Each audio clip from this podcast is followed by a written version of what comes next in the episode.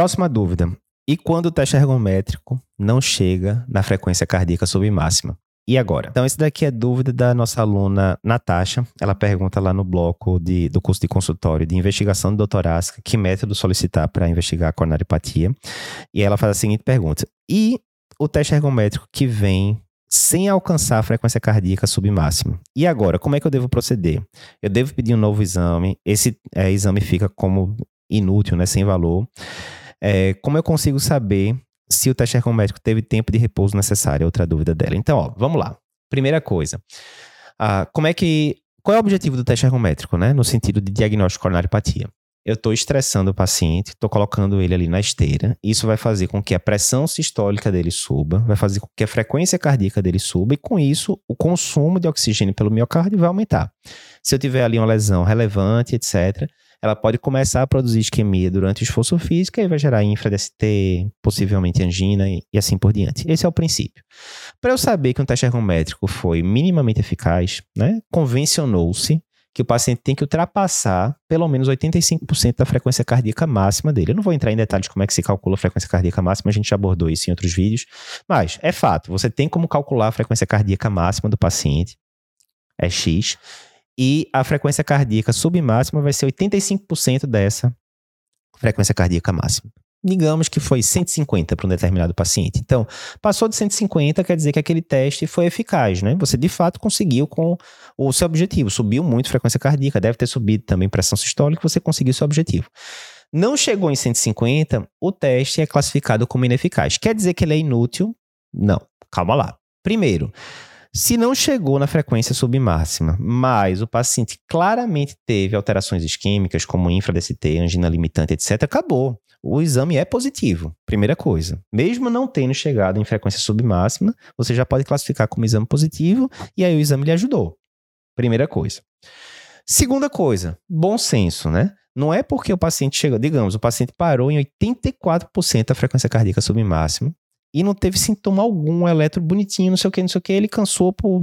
É, teve. É, teve é, queimação em membros inferiores, uma claudicação intermitente, alguma coisa do tipo, parou com 84%, né? Bom senso, né? Não quer dizer que ah, chegou em 86%, o exame foi top, fez 84%, o exame foi uma porcaria, né? Bom senso, né? Então, não é uma coisa dicotômica. Mas, de fato, digamos que o paciente só conseguiu alcançar 75%, 85% da frequência cardíaca porque ficou dispneico, alguma coisa do tipo.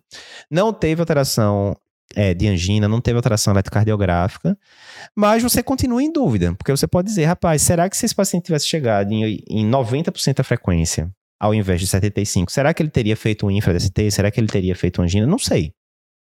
Não dá para dizer ao certo. Então, nesse caso, vou ter que prosseguir com algum outro exame, alguma coisa? Depende, depende da, da sua probabilidade pré-teste. Você estava com a pulga atrás da orelha forte ali, a probabilidade intermediária. Olha, eu calculei aqui, tem 30% desse paciente ter 30% de chance dele ter coronariopatia. Ele foi para o teste ergométrico, só alcançou 70%, 75% da frequência cardíaca.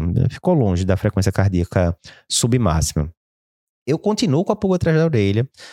Pode ser que tenha coronariopatia, pode ser que não. Agora eu estou em dúvida se eu deixo aspirina, se eu não deixo, tal. Estou em dúvida. Bem, então se o teste foi ineficaz, de fato, foi negativo, né? E você continuou com a pulga atrás da orelha, provavelmente você vai ter que prosseguir para outro teste, sim, né? Pode ser sentido, pode ser angiotomo, enfim, tem vários exames aí. Mas algum exame que não vai depender só do, do esforço físico, já que pelo esforço físico, como a gente viu, o paciente não conseguiu subir tanto frequência cardíaca. Então, essa é a primeira parte da pergunta. A segunda parte que ela pergunta como é que a gente sabe para saber se o tempo de repouso foi correto. As diretrizes recomendam que se aguarde pelo menos seis minutos de repouso. Acabou né, o pico do, do esforço, você vai botar o paciente para repousar. Esse repouso pode ser ativo, ou seja, o paciente continua a andar ainda um pouquinho mais, bem mais lento, já não é mais a corrida, ou pode ser um repouso passivo, realmente parou e ficou parado lá. E o que as diretrizes recomendam é que esse repouso seja de pelo menos seis minutos. Por quê? Porque foi se vendo que o repouso é um período importante e muitas vezes alterações que aparecem no repouso podem ter uma acurácia tão boa quanto as que apareceram no esforço, enfim. Como é que eu faço para ver isso? É só ver o laudo. No laudo o paciente coloca, é, o, o operador coloca lá, né?